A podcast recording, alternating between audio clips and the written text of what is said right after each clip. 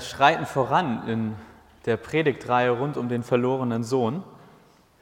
In der ersten Woche ging es noch um die Geschichte vom verlorenen Schaf, also eigentlich noch gar nicht so richtig um den verlorenen Sohn, und dass wir als Kirche Verantwortung übernehmen müssen für verlorene Kirchenmitglieder.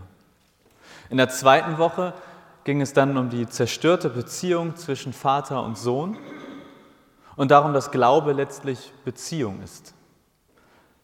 Letzte Woche standen wir am Gartentor. Wir waren an dem Ort, an dem sich Vater und Sohn nach all den Jahren der Trennung wiedersehen.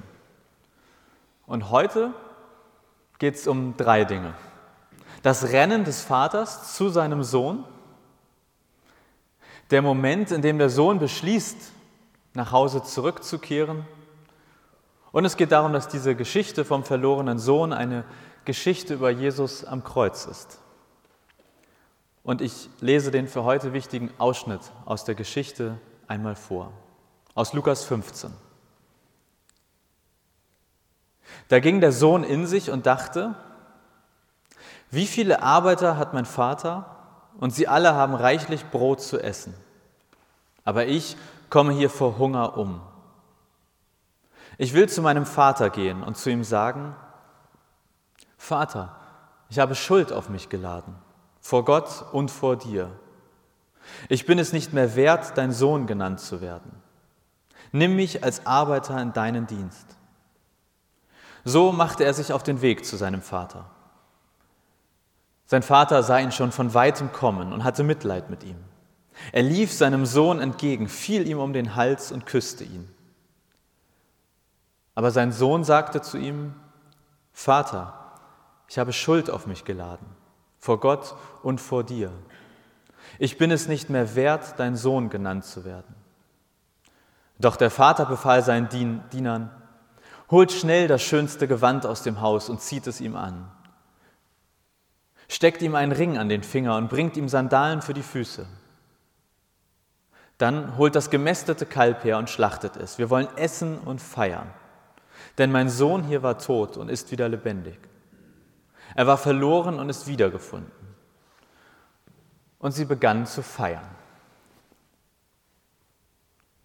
Das ist quasi der letzte Abschnitt aus der Geschichte gewesen. Das erste Thema heute, der rennende Vater. Der Vater rennt. Also das, was ich jetzt auch tun kann, aber nicht tue. Er läuft seinem Sohn entgegen. Und Rennen, das war für einen angesehenen Mann, auf jeden Fall in der damaligen Zeit, unangemessen. Das tat man nicht, wenn man der Herr eines Hauses war. Das war eine Form der Erniedrigung. Als Herr eines Hauses ging man so ganz gemächlich, ich kann das gar nicht nachmachen. Jesus erzählt diese Geschichte ja als Gleichnis und eigentlich nicht nur bei der Bibel prinzipiell, sondern in Gleichnissen ganz im Besonderen heißt das, dass wir die Geschichte immer lesen dürfen und uns dann hinsetzen und überlegen dürfen, ja, und was wollte er jetzt damit wirklich sagen? Wofür steht dieses Gleichnis? Ich glaube, der rennende Vater, das ist ein Bild für Jesus am Kreuz. Der Vater, der sein Haus verlässt und auf die Straße rennt, der sich damit selbst erniedrigt. Das ist das Symbol für einen Gott, der am Kreuz für die Menschen stirbt. In Jesus am Kreuz, da rennt Gott quasi aus seinem Haus auf die Straße raus. Und damit erniedrigt er sich. Er tut etwas, was ein Gott nicht tut. Aber damit Gott überhaupt einen Grund hat, rauszurennen, muss ja etwas passieren. Der Sohn ist vorher umgekehrt. Da gibt es diesen einen Moment, in dem er in sich geht, würden wir heute sagen, und dann beschließt, zu seinem Vater zurückzukehren. Wohlgemerkt, in den Plänen des Sohnes kehrt er ja nicht als Sohn zurück, sondern als Arbeiter, als Diener. Wenn wir das vielleicht auf uns heute übertragen, dann, dann steht vielleicht das Gefühl dahinter, ich fühle mich fern von Gott. Ich fühle mich so, als wäre ich nicht bei Gott. Vielleicht bin ich auch nicht bei Gott. Und dann gibt es da aber diesen einen Moment eines Tages, in dem du denkst, ich mache mich auf den Weg zurück. Aber dann bist du nicht einfach da. Wer sagt, ich gehe zurück zu Gott, da macht es ja nicht plopp, sondern da gibt es ein Stück Weg zurückzulegen. Da vergeht vielleicht auch Zeit. Und irgendwann am Horizont kommt das Haus Gottes. Und ja, vielleicht hast du in dem Moment auch Bauchschmerzen. Ich bin mir sicher, der Sohn hatte auch Bauchschmerzen, als er auf dem Weg zurück war und nachdachte, habe ich mir die richtigen Worte überlegt? Wie, was sage ich, wenn mein Vater mir begegnet? Wird er mich überhaupt aufnehmen oder wird er sagen, geh weg? Weiß er überhaupt noch, wer ich bin?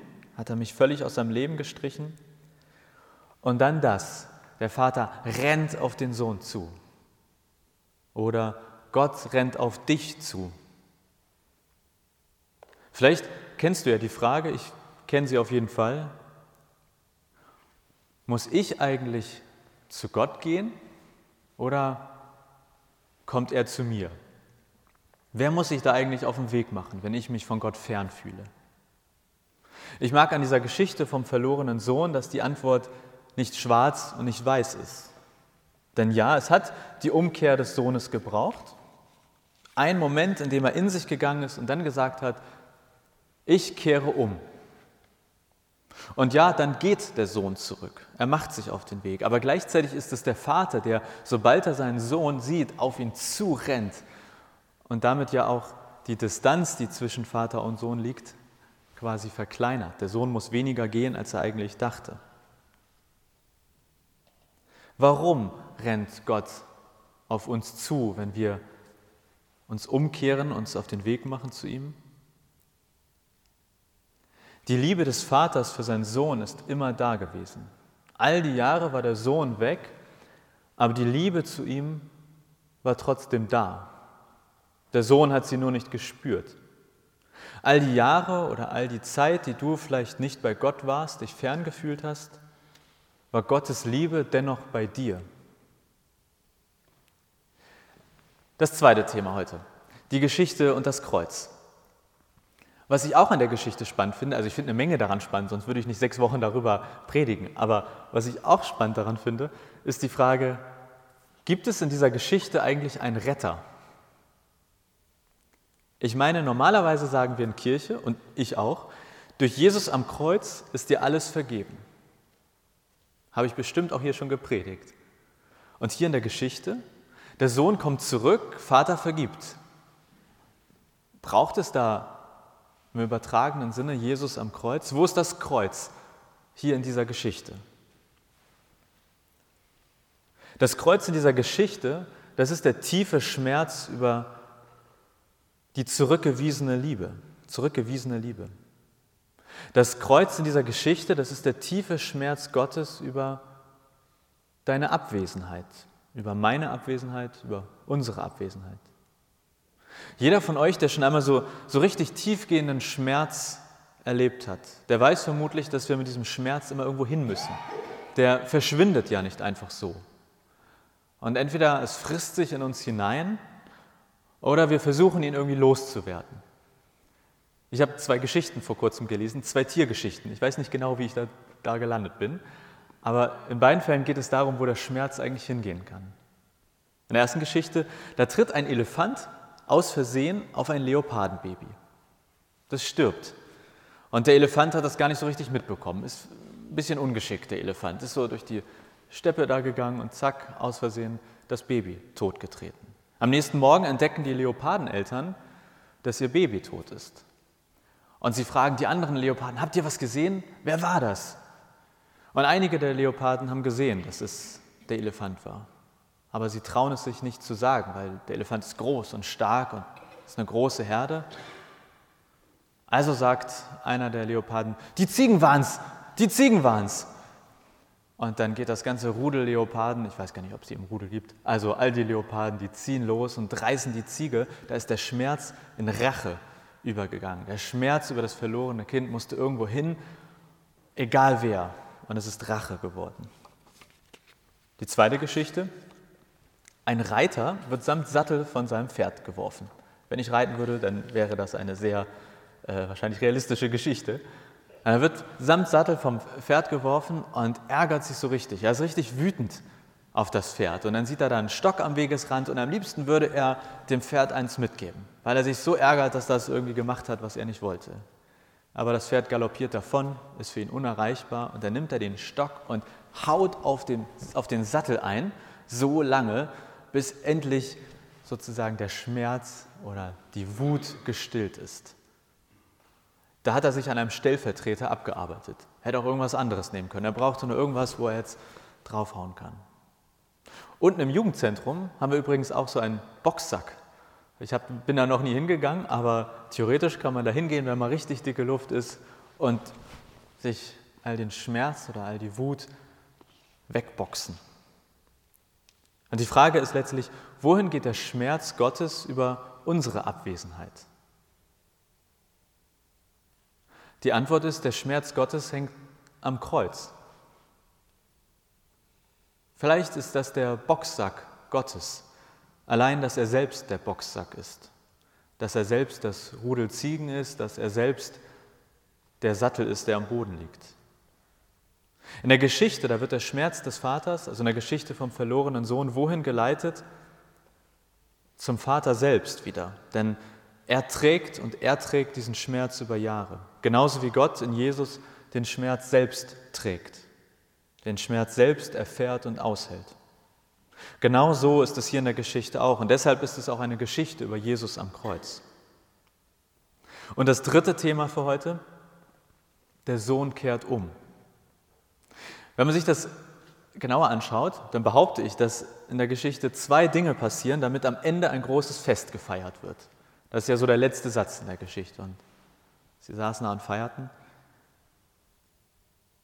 Erstens, Gott hat durchgehend geliebt und in der Liebe den Schmerz der Abwesenheit ertragen. Und zweitens, der Sohn hatte einen Moment der Umkehr. Diese beiden Dinge reichen, damit der Sohn zu seinem Vater zurückkehren kann und am Ende ein großes Fest gefeiert wird. Diese beiden Dinge reichen, damit du zu Gott zurückkehren kannst. Das erste ist, Gott liebt dich durchgehend, auch in den Zeiten deiner Abwesenheit. Und der Schmerz Gottes über deine Abwesenheit, der hat seinen Platz bei Jesus am Kreuz. Das zweite ist, wenn du einen Moment der Umkehr hast, dann rennt Gott los. Es braucht nicht mehr als diesen Moment der Umkehr. Der Sohn in der Geschichte hat so einen Moment. Er gesteht sich ein, dass seine Pläne nicht aufgegangen sind. Er gesteht sich ein, dass er Fehler gemacht hat. Das ist sein Moment der Umkehr. Das, was er gedacht hat, das sagt er zur Hälfte dann auch nochmal zu seinem Vater. Vater, ich habe Schuld auf mich geladen, vor Gott und vor dir. Ich bin es nicht mehr wert, dein Sohn genannt zu werden.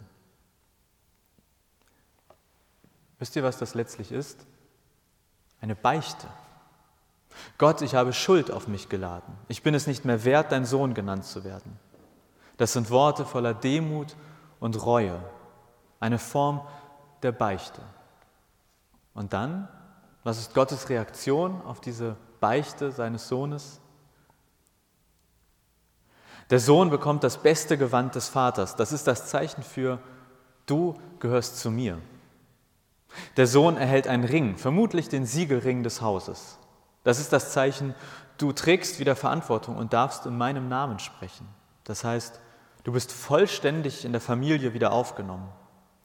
Der Sohn erhält Schuhe oder Sandalen, steht in der Geschichte. Sklaven gingen barfuß, Söhne trugen Schuhe. Das ist das Zeichen, doch, du bist es wert, mein Sohn genannt zu werden, denn Du bist und bleibst mein Sohn. Also drei Themen heute. Der Sohn, der einen Moment der Umkehr hat. Der Vater, der seinem Sohn danach entgegenrennt. Und die Geschichte als, als ein Bild für das, was Jesus am Kreuz bedeutet. Was das Kreuz bedeutet, Gott versöhnt, nicht du, nicht ich. Gott rennt auf dich zu, sobald du den Moment der Umkehr hattest. Und mehr braucht es nicht, als ein Gott, der den Schmerz deiner Abwesenheit durch Jesus am Kreuz trägt und erträgt. Ein Moment der Umkehr von dir und ein Gott, der dann alles stehen und liegen lässt und auf dich zurennt. Was so ein Moment der Umkehr ausmacht, da gibt es bestimmt tausende Möglichkeiten und tausende Facetten, aber ich glaube, dass alle etwas Beichtendes an sich haben. Damit meine ich, in der Beichte mache ich mir und anderen und Gott nichts vor. Und meistens habe ich aber, bevor ich etwas beichte, schon mich innerlich auf den Weg gemacht. Wie der Sohn auch diese Worte erst in seinen Gedanken, noch in der Ferne vorformuliert und sich überlegt, das werde ich dann, wenn ich bei meinem Vater bin, ihm sagen. Und dann steht er vor seinem Vater und sagt, ich habe Schuld auf mich geladen. Vater, ich habe Schuld auf mich geladen. Faktisch und realistisch besteht wohl keins unserer Leben irgendwie aus, na, so wie der Sohn das gemacht hat. Man ist irgendwie weg, kehrt einmal um und ist dann da. Ich glaube, realistisch besteht unser Leben aus immer wieder neuen kleinen Umkehrmomenten hin zu Gott. Und vielleicht ist ja heute für dich so ein kleiner Umkehrmoment. Wenn du dich also ein klein wenig wie der verlorene Sohn fühlst, dann lade ich dich ein, gleich nach der Predigt hier nach vorne zu kommen und ich war shoppen, so einen kleinen Stein zu nehmen und auf den Altar zu legen, als ein Symbol, als ein Zeichen. Und wenn du möchtest, dann kannst du einfach für dich im Stillen sozusagen vor Gott treten und sagen, Gott, ich habe Schuld auf mich geladen und jetzt gebe ich sie dir. Jetzt lade ich sie bei dir ab. Ich lasse sie hier. Und vor allem darfst du das alles aber mit Blick auf das Kreuz tun. Denn das Kreuz ist das Zeichen für einen Gott, der sagt, sobald ich dich sehe, renne ich auf dich zu. Und ich werde dir um den Hals fallen und ob du möchtest oder nicht, ich werde dich mit all dem ausstatten, was auch der Vater in der Geschichte seinem Sohn gegeben hat. Er reicht dir sein bestes Gewand, seinen Ring und seine Schuhe als Zeichen, du gehörst zu Gott. Du gehörst zur Familie Gottes, denn du bist und bleibst ein zu jeder Zeit geliebtes Kind Gottes. Also, herzliche Einladung, jetzt gleich, wenn ich endlich aufgehört habe zu reden, während der Musik nach vorne zu kommen.